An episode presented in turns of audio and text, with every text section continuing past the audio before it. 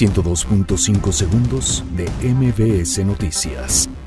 Andrés Manuel López Obrador asegura que su sexenio será el que atenderá al sureste de México.